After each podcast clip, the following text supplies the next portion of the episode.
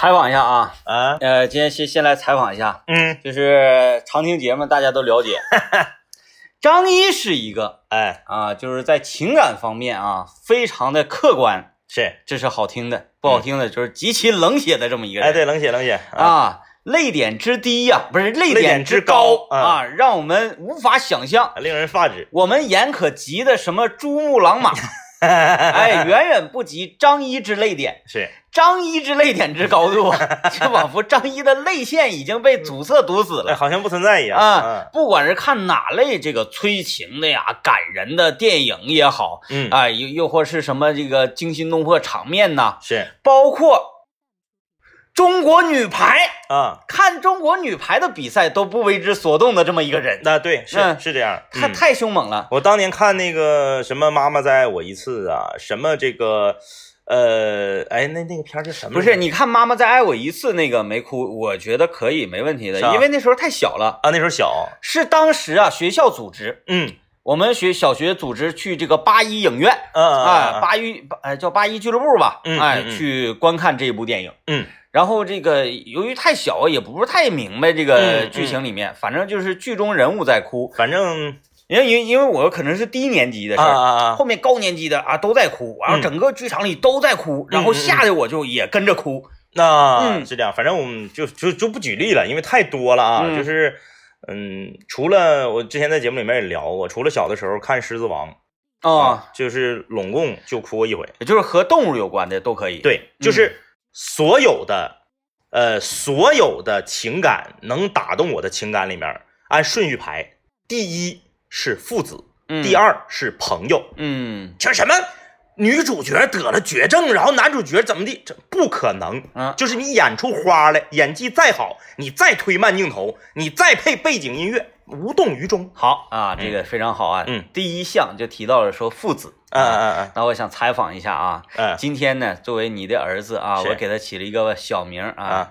叫果郡王 啊。哎这个你这儿子今天参加毕业典礼啊，是我一看这个发小视频，还在嗯台上是一名主持人。啊，对对对，总啊共有这个四名小主持人和两名成年主持人，六个主持人其中之一。那整个园里那么多的小同学，嗯嗯，为什么他选上了当主持人？走后门啊？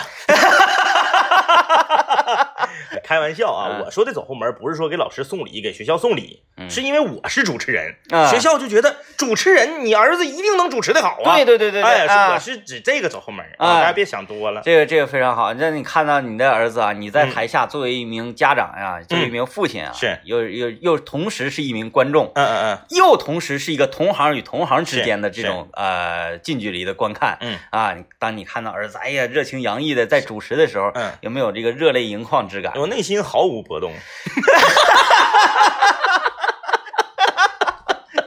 冷酷，哎，啊，我就想告诉他，衬衫没掖好。你这段你这段说的可能是稍微那啥点儿，呃 这个今天是毕业汇演嗯啊，还不是正式的毕业典礼。你看我正式毕业典礼要还要在下周啊。好像都真都差不多。我家楼下那个幼儿园这两天也开始呜啦嗷了的，嗯对哎，亲子运动会呀、什么玩意儿都开始了。呃，确实有这个情感比较嗯脆弱啊，或者说是比较丰富的人啊，就是请你把这两个词收回。你刚才形容的是正常的家长，正常的家长看到这一幕的时候都会热泪盈眶。我就我今天我的女儿对我笑出声了，我都热泪盈眶。我你的儿子上台上主持，你竟然无动于衷，什么爹？我我是还负责给这个幼儿园，我负责给幼儿园的小朋友们照相啊这是班主任交给我的任务。嗯然后呢，因为我身兼重重任，我也没有什么时间去过多的观察啊台上的这个演出的细节。嗯我就是赶紧的，嗯，这个有自己，因为他是呃两个班混在一起演、嗯啊。我一看这个我认识啊，是那个我儿子他们班的，我就给多照两张啊。这个我没没没见过啊，这个 前天开会的时候刚说过，我们在面对口播的时候 一定要一视同仁，运用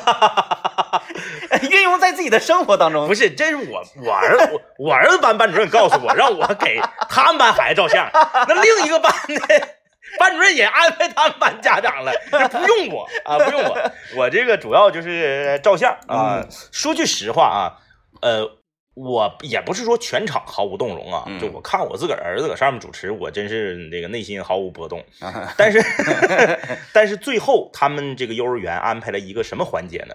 让我觉得这个有有一些感动，嗯。就是幼儿园的保安、啊幼儿园的这个医务室的医生，嗯。以及食堂做饭的阿姨，啊，还有平时班级里面的保育员，因为除了老师之外还有保育员嘛。这类平时在这个整个幼儿园的运作过程当中、嗯啊，默默无闻的这些保驾护航者默默无闻且不可或缺的，嗯。还有校车的司机，啊，哎，他们一起上台唱歌的时候，我觉得这个环节安排的非常好。啊。哎，就是就就想当年咱们台里这个举办联欢啊，这跨年联欢会的时候啊，都是台内的员工们啊，对，这个各个台主持人上台表演节目，这这一一系列节目，不管就是说这个主持人歌唱多好啊，什么上天的舞跳多好，嗯，我们的心里都明镜儿。那天天你你你在节目里都挡不住你唱，对是不是？那你上台你不得唱的好吗就？应该的。这些都无法让我们动容。嗯当我们台的技术部门，嗯嗯嗯，我们台技术办的这个几个小伙子，嗯，上台唱《朋友的酒》的时候，对。我们全场响起了热烈的掌声。大家跟着一起合唱，还哎有节奏的鼓掌。这才叫联欢会。哎，对对对对对，呃那一幕的时候，因为啊，这个我儿子那幼儿园有一个大爷在门口呢，每天早晨那大爷就是国字脸，嗯。四方脸，大眼睛，嗯，长得特别像这个鲁达，好啊，就国字脸，大眼睛，然后呢很黑，然后这个很壮实，嗯每天都站在幼儿园门口，然后呢，他的语音语调以及他的表情和他的外形相貌完全不搭，嗯，他跟每一个早上来入园的小朋友都微笑着打招呼说早上好，啊，，哎，就是这个这个，呃，他们都上场的时候非常专业啊哎，对对对，感觉就是。这确实是要这个毕业了，要离开自己学习了四年多的这个幼儿园，嗯啊，就是这个节目我，我我很动容。哎，学习四年多，幼儿园不就是看孩子的地方吗？我跟你说，现在可不是啊，现嗯在老学学的老多了。嗯，哎呀，这个有的时候啊，我们养养养孩子啊，嗯尤其是孩子越来越大，我就记得有一次搁办公室里，汇丰哥跟我们聊，说发现自己已经不行了。嗯嗯我寻思啥意思呢？那确实是年岁大了，主持这个综艺娱乐节目，好像是不是有点吃力了，哥呀？哎，啊，是不是有点那啥了？跟不上节奏了。其实说不是，嗯是哪方面自己感觉非常吃力呢？嗯就是在辅导孩子功课这方面。嗯嗯嗯我说这孩子才多大点儿啊，嗯，来，现在学的老多了。是吧？然后就他就举例几道题，嗯，这几道题咔拿出来一看，确实啊，好像不太会呀、嗯，发现你要你要想能够在家里多少辅导点孩子，咱不是说你的辅导能够让孩子学习更好，不是这个作用是，而是说你的辅导能够让孩子说我爹厉害。还有就是你这个仅仅是书本上这些，嗯都已经难倒很多家长了。嗯你再看他们的练习册，嗯简直了，丧心病狂。嗯，因为现在啊，这个再也不像咱们小时候了。咱们小时候，比如说学数学，数学就是数学，嗯就让你一加二得几，嗯得三。然后呢，问你这个加减乘除四则混合运算是不是先算括号里面的？啊对啊，对对就就就全这个。现在不是，嗯现在是把应用题和语文结合到一起，啊，就连最简单最简单的题，也要让你有一个阅读理解的过程。嗯问你七个小朋友打滑梯，八个小朋友玩跳绳，玩啥的多？啊，那现在都是这个。然后呢七个？小朋友玩滑梯，八个小朋友玩跳绳，，对，问你玩啥的多？玩滑梯的多呀，因为跳绳第一，抠出两个摇绳的，摇绳是没有游戏体验的，也就是说只有六个小朋友在跳绳，七个小朋友在玩滑梯。哎，这个题的正确答案应该是这个。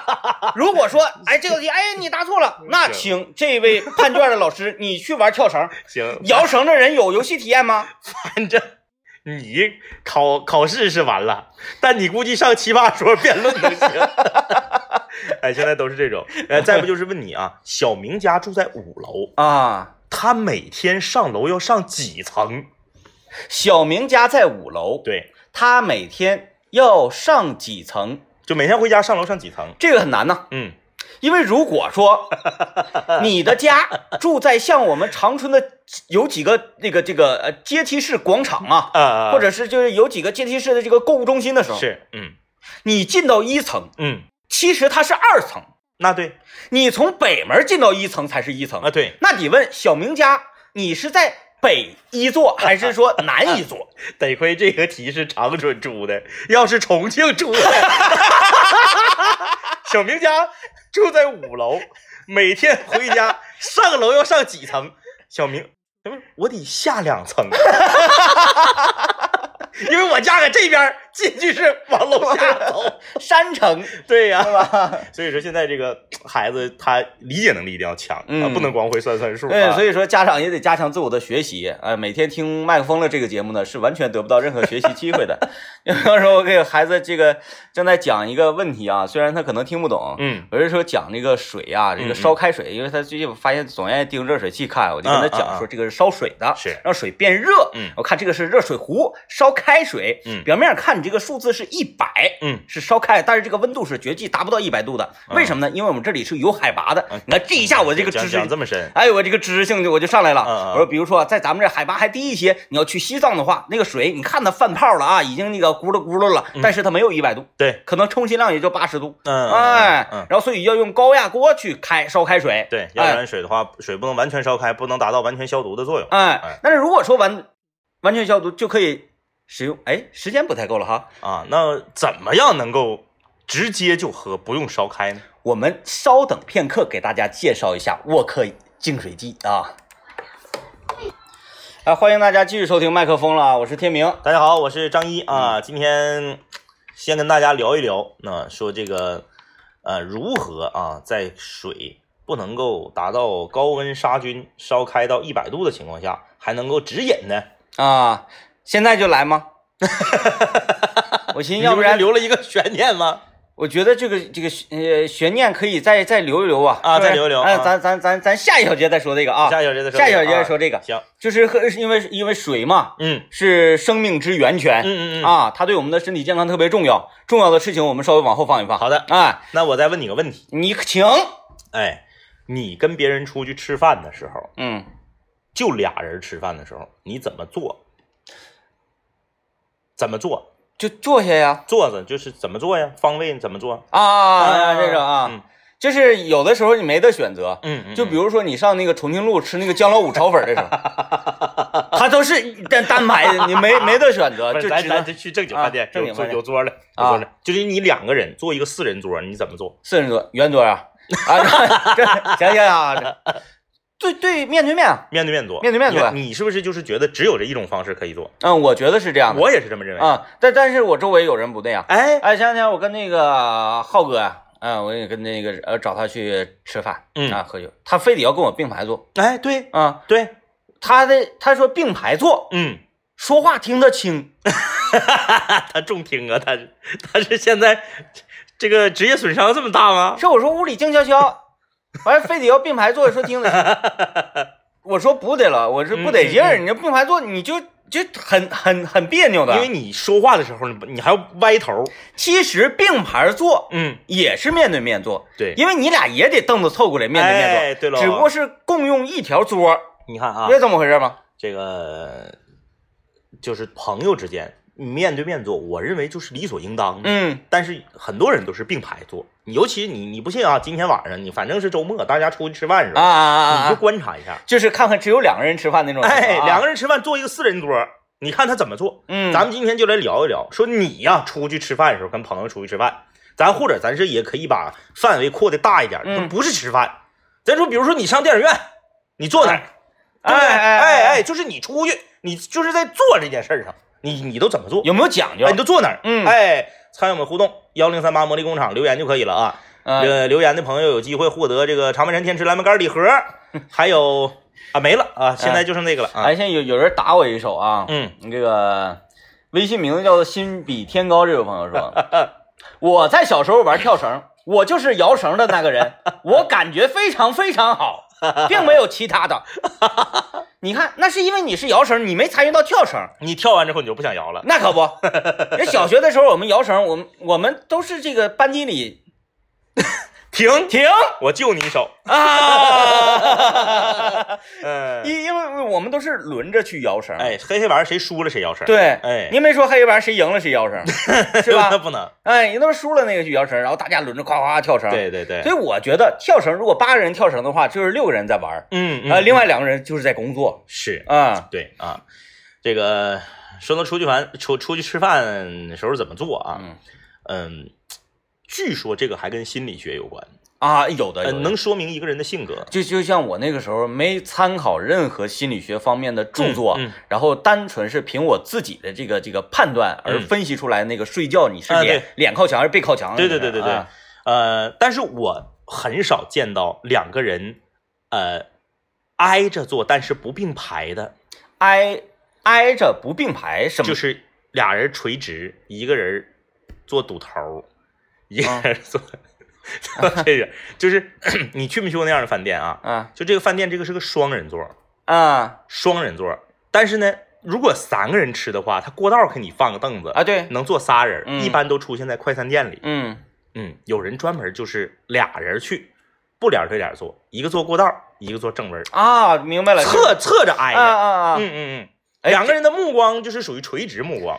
啊，这个呃这个位置我还是觉得可以的，可以理解哎哎我而且我是特别喜欢坐这个堵头这个位置，嗯嗯嗯就是等于说嗯，行动比较方便。啊，没有南北，我就喜欢坐西东，哎，东西东，是，就包括咱在食堂吃饭的时候，嗯嗯嗯，以前我有这个习惯，就在堵头，一般反正我们那个那个，我们一般在食堂吃饭，堵头都是我们总监，完他他他有时候好像我感觉他挺烦我那样似的，嗯嗯，因为我盘子往那个堵头上一放啊，就给他盘子就得就得挤一挤。挪一边去。啊，他就减少了自己那个施展的空间，然后每次他觉得好像这个事情有点那啥，说天明你那边有地方，你往里窜窜不行吗？我说不得，我就要离你近啊 我就要离你近。啊啊，因为我跟你并排我看不着你，嗯嗯嗯对面儿我怕我那个喷吐星子你想我，嗯，哎，嗯我坐侧面，侧面。哎，但是你有没有见过两个人在饭店吃饭的时候，嗯两人坐四人台，斜对脸、斜对角坐的啊，那个我觉得是呃很正常的，因为啊？那你觉得正常啊？哎，你听我来给你辩啊啊，啊啊啊！因为我是一个喝酒人，是，喝酒人有一个特点，嗯喜欢坐把边儿，嗯嗯嗯，上厕所比较容易方便。是是是，哎嗯嗯，那是然后呢，同时还有另外一种喝酒人，嗯。我身边就有很多喝酒人是怎样，就是喝完吧，他累嗯嗯嗯，是吧？他就喜欢靠里面靠墙搁那嗯嗯嗯，栽着倚着，嗯，哎，那你说要是两个人相亲，落座直接就做成斜对角，是不是就是互相都没看上？呃，那就是两个喝酒人呗，俩人都喝酒。哎，俩人两个喝酒人，就是我总觉得啊，就是你怎么做都合理，嗯。因为你可以画一个图，就你你画一个四人桌，嗯，四人座有六个地方可以坐人，对吧？两个堵头和和对面的对四个位置，对对对对，你怎么做都合理。嗯我唯独接受不了的就是斜对角坐，啊，我觉得斜对角坐这个两个人这就是得有多大仇？那那那我问你一下这个问题啊，嗯嗯嗯，如果说这这那就咱俩去吃饭，是是是，然后你可能是是喜欢往里去是吧？嗯嗯，哎，你说里，那我呢？因为我是一个喝酒人，嗯，我就坐在了过哎把边儿这个过道。过道，对，那你会我靠窗户，你靠过道，对？那你会坐着坐着从墙里那边靠到会窜出来。你会窜出来？对那你那如果你窜出来，完我又窜进去了，因为我是喝酒人嘛，嗯，然后，然后我我我我累了，然后我再窜回去。你你还就是你可能窜出来，对这一窜对合理。对，如果我窜进去，你还会跟那我跟着来？那不会了，不会二窜是吧对，不会二窜，我会去结账。我说这饭不能吃了，这个是，因为我觉得打斜坐特别奇怪。嗯，呃，大上周，大上周我去吃一个炭火火哎锅，哎啊，你等会儿啊，啊啊啊我有一种食物必须要打结做，打斜做的。啊，你一会儿，必须要打斜坐。哎，你你一会儿反扣我啊，反扣我，要不然我怕忘啊行啊。，我去吃一个炭火火锅，嗯然后呢，就是我旁边那桌就是两个人打斜坐的。啊，呃，这两个人呢，我没太看明白他两个是什么关系。做对角线啊，对，呃，我我感觉他们两个是相亲，啊，比较拘谨。可是他们两个的岁数又都偏大，那大怎么？你看你这就歧视。就是当然岁数大也可以相亲，因为我身边还有四十还相亲的呢，那很正常啊。但是我觉得啊，就是你这个，如果你到了这一定，你你说你二十六七儿你相亲，你说要面儿啊，相不中了，咱挺着也得把这顿饭吃完。啊，这是礼貌。对，那你这就是岁数一到一定岁数了，你没有这个必要，互相没相中就别吃了呗，都省点钱。嗯，你这何苦来的呢？菜都点了，单都下了，那不吃完那不更浪费？然后我就他俩要是两口子吧，我觉得这两口子那关系挺微妙。关系挺微妙、嗯啊，就是还，反正我就是分析了一顿饭，我没分析出来他俩是什么关系啊，啊。然后这个这给你闲的。哎，然后呢，嗯嗯嗯，男的要一瓶啤酒，呃，你看他俩这个对话也很奇怪，嗯男的点啤酒，说服务员啊，给我来一瓶啤酒。嗯正常来讲，你是不是得问一句对面你，说你喝不喝？啊说你喝不喝点啊？嗯然后女的说啊，我不喝，我不喝，给我来一个汽水或者来个啥。我再来个红宝来。哎，对，啊差不多。然后男的说，服务员给我来个汽水，呃不是服务员给我来啤酒，服务员就给他来啤酒，他嗯起开就自己一倒就喝了，他也没问女的。你说这是不是不应该是相亲？按理说，那应该是对对方那个喝酒比较了解。哎对啊，他不喝酒，所以不。给他要了。然后我就以为他俩应该是两口子。嗯可是呢，这个接下来有很多的对话和这个场景，就感觉又不是两口子啊，啊。那那我想问一下，这个男男的这个老爷们儿，他是坐靠墙里还是坐靠过道 你想知道他是不是喝酒人呢？我不告诉你要瓶啤酒。对呀，我这判断一下，他是喝酒人，是那种疲劳喝酒人，还是属于呃是是那个尿频啤酒人？因为这个男的还会问这个女的吃饭中忌口的一些要求，啊，就说明那两口子，两口子搁一起过五六年，你吃不吃香菜我不知道，那怎么可能呢？不可能啊。对，所以这就我就没分析明白，这他俩就是打斜着做的，嗯，很奇怪啊。哎呀，这个很奇怪，这这这打不打斜这事儿我倒不知道，我这你是真有闲心。来啊，听一段广告，广告之后回来之后啊，我要跟大家说，有一种食物在吃必须打斜吃，必须做对角线吃啊啊！来，先听广告。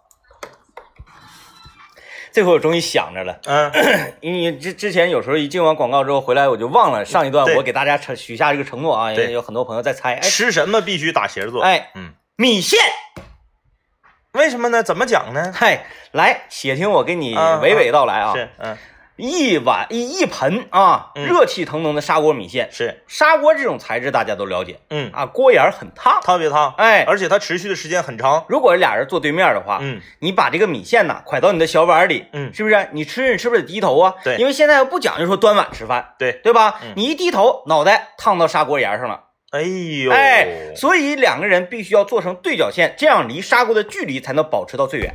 哎呦，也就是说米线这种食物只能两个人吃，四个人就都得烫。嗯，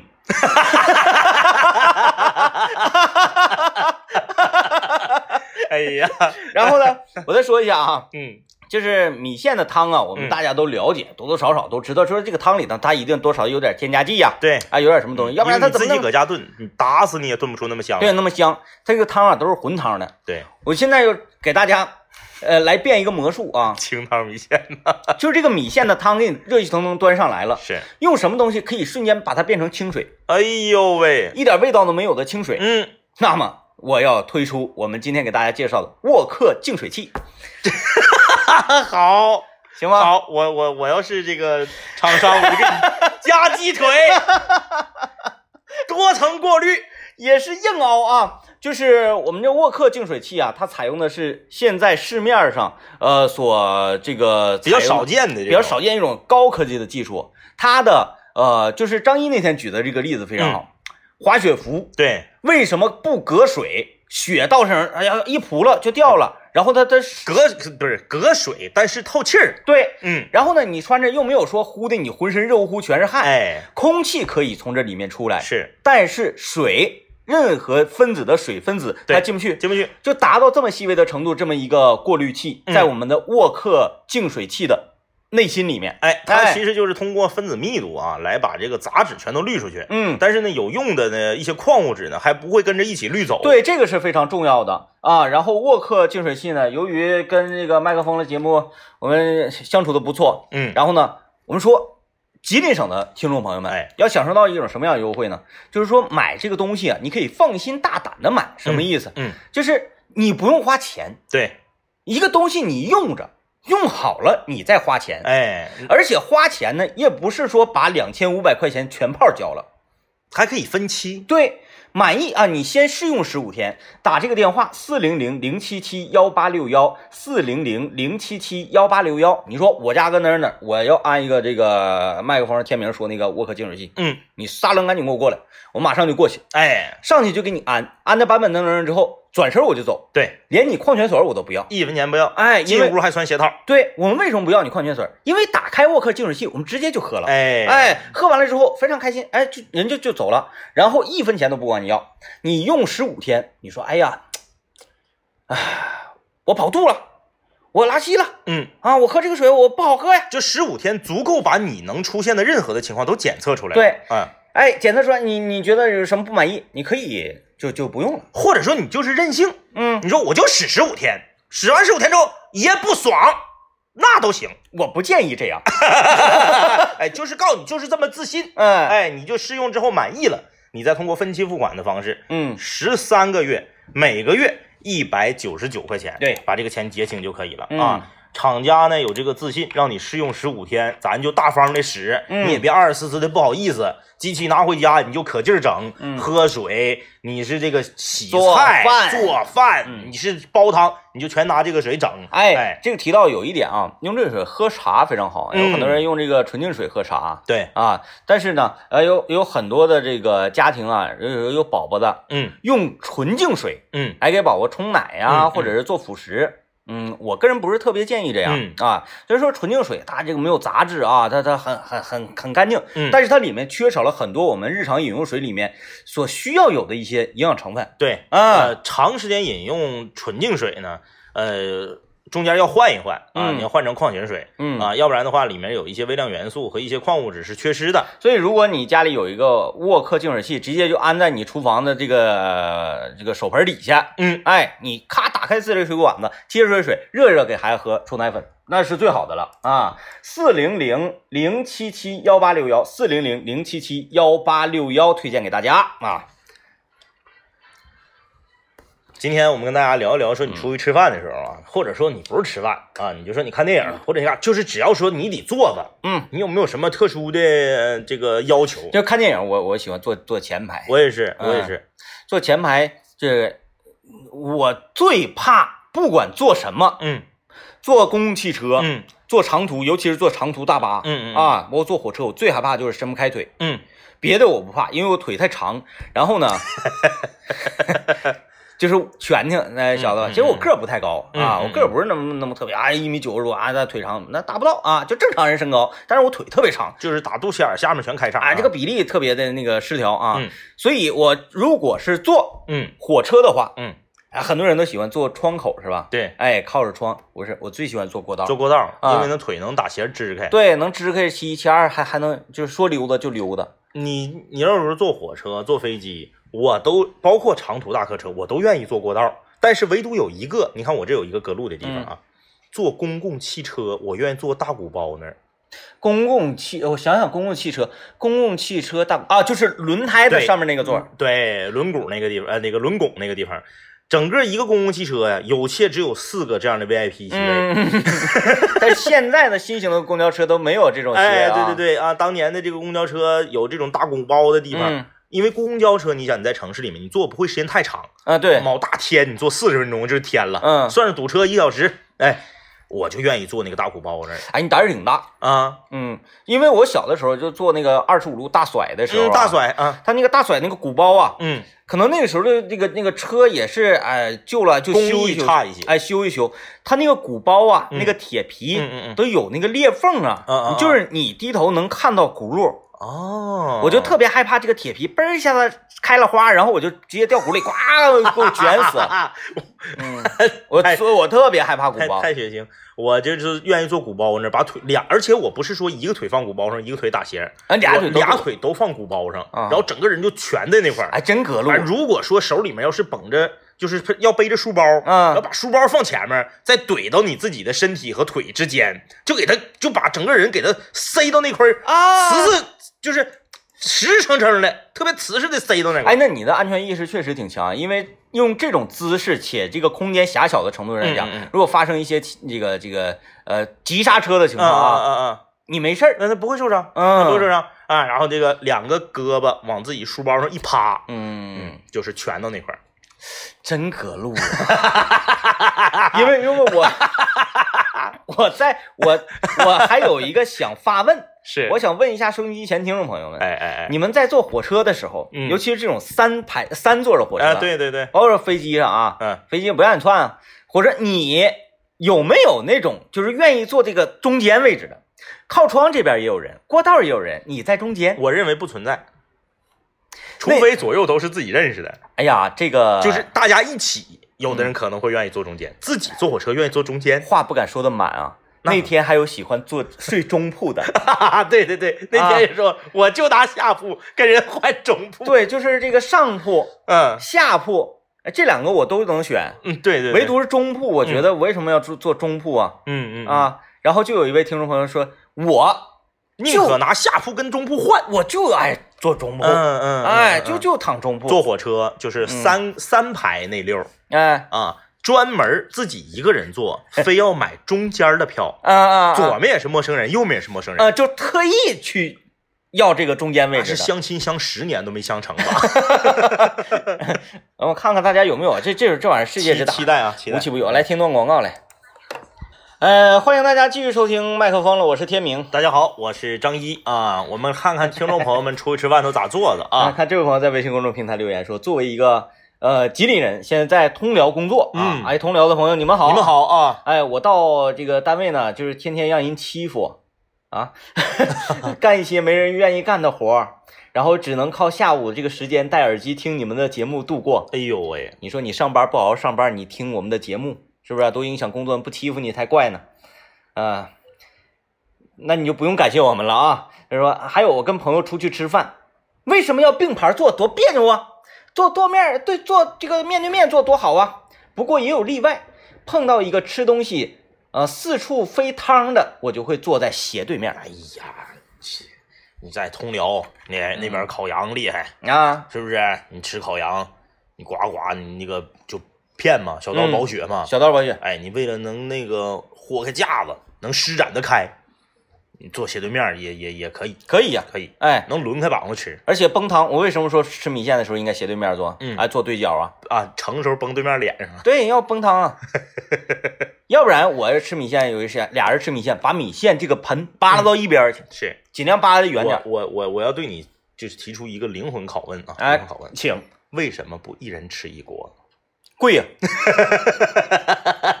还有就不香啊哎，你说到点子，啊！